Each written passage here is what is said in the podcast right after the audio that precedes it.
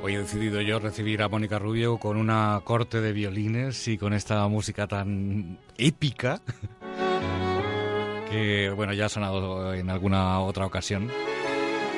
Y que es una de esas canciones de Eurovisión, pero que a veces te sorprenden por lo bonitas que, que son.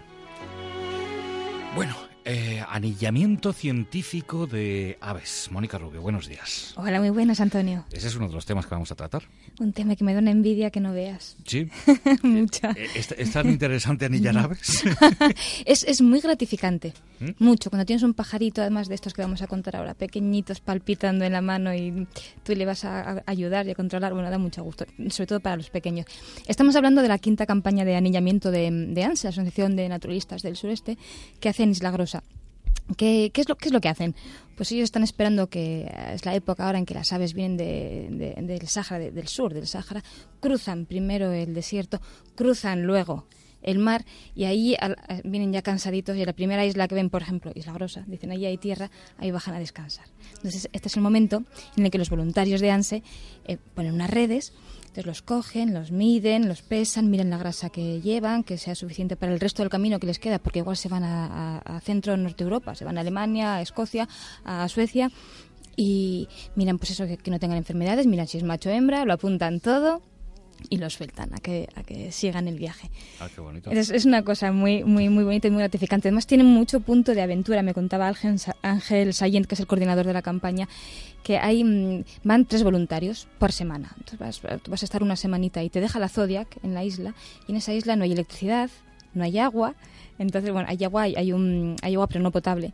Entonces tú estás un poco como a, a un puntito de aventura, estás todo el día mirando las aves, el día que hace viento no puedes eh, poner las redes, entonces te toca pues haberte llevado una buena lectura o algo así porque, porque si no bueno. el día es largo.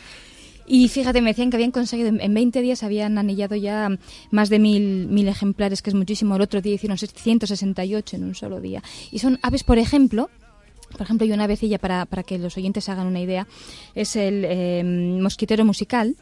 Este ave tiene menos de 10 gramos de media, pesa menos de 10 gramos. La, las aves que suelen coger son entre 10, eh, 10 20 gramos. Pues este ave se hace, el, pasar el Mediterráneo lo pasa en una sola noche, además de noche, y en solitario.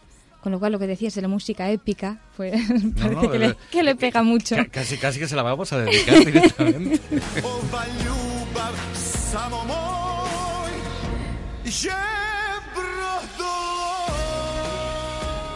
bueno, fíjate, aves, pajarillos de 10 o 20 gramos, algunos menos de 10 gramos, la verdad es que eso es...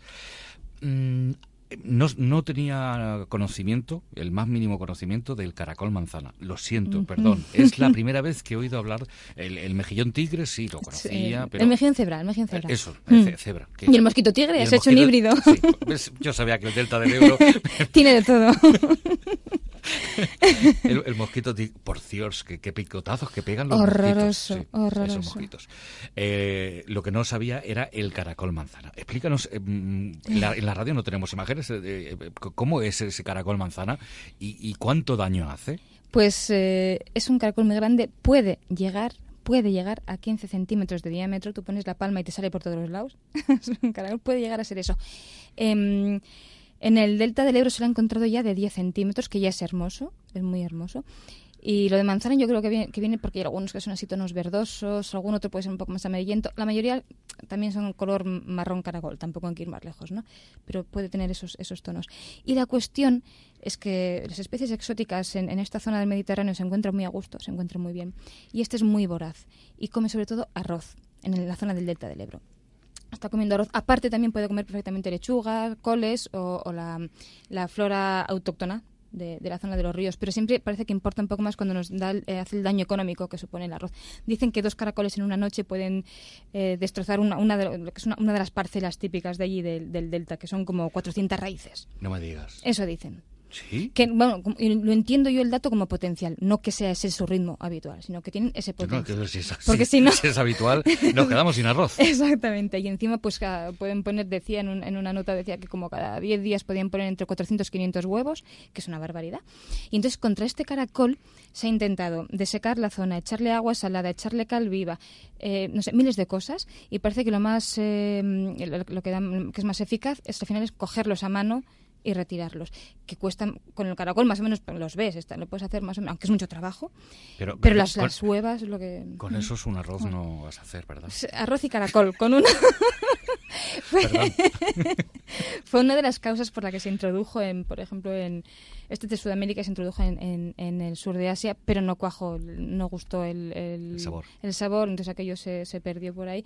Y el problema es en que, en ningún sitio, en ningún país se ha conseguido lo que es erradicar. Parece que España es el primer sitio donde se consigue por lo menos controlar, por lo menos frenarlo, porque es que eh, es súper resistente, eh, lo mismo se deja llevar por la corriente, que lo mismo es capaz de ir por el fondo contra corriente, o sea, se adapta a todo lo que hay, se adapta a la falta de oxígeno, se entierra, bueno, debe ser una cosa. Entonces, por lo visto, España está consiguiendo, la Generalitat está consiguiendo mantenerlo.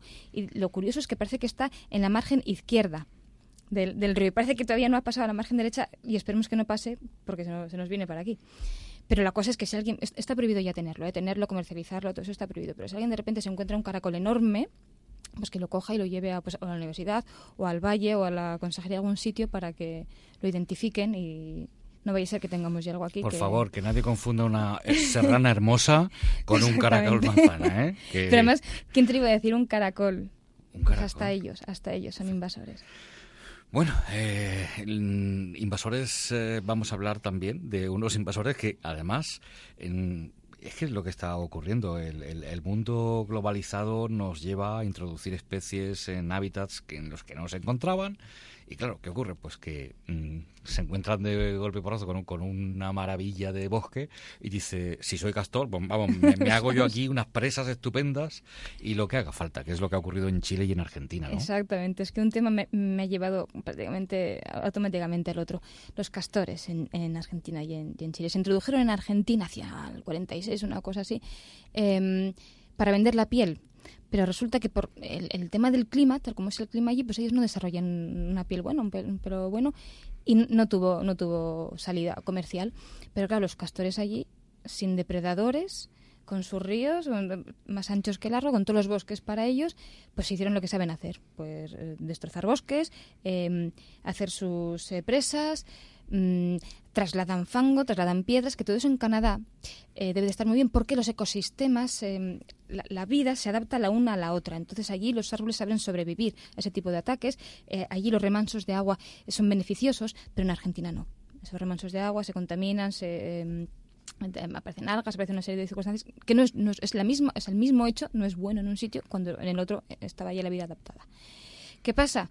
Pues que de 25 parejas ahora tienen 700.000 ejemplares y no hay forma de acabar con el castor.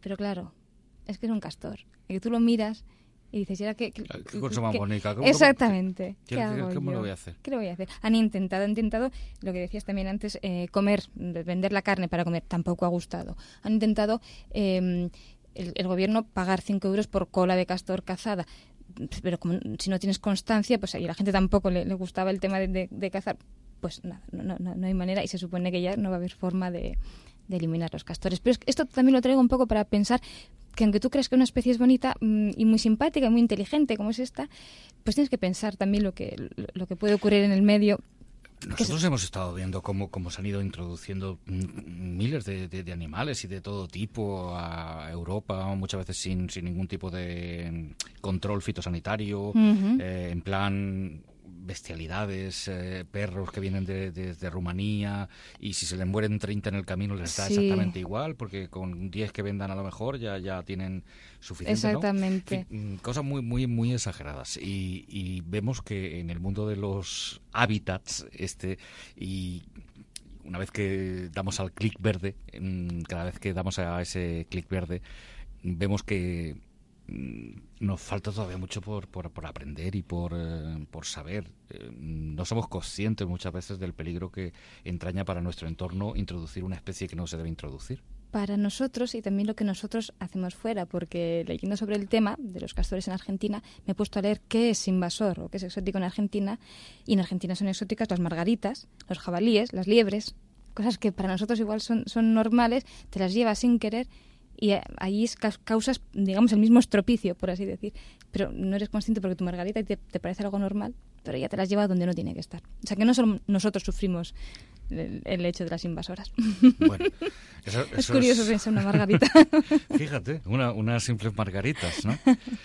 Pero eh, también uno se plantea si nuestro grado de evolución no ha llegado o, no está, digamos, predeterminado de esa forma para que haya de todo en la Tierra. No sé si... si... Es que al final, al final parece que, es imparable porque lo que tenemos es que el ser humano ahora se traslada... Mm, antes, cuando tú te llevabas, digamos, con tu ritmo de humano natural, ¿no? Tú, te llevas una planta de un, de un, lugar del sur y vas, vas subiendo hacia lugares, latitudes más altas, pues esa planta igual no resistía una época determinada. Llega el frío, esa época no la soporta y cuando llegas otra vez a tu zona de destino, mm, pues no es viable. Pero ahora como te lo saltas con un avión o con un barco, pues te has saltado la mala época y se hace viable en otro sitio. Ese es el problema.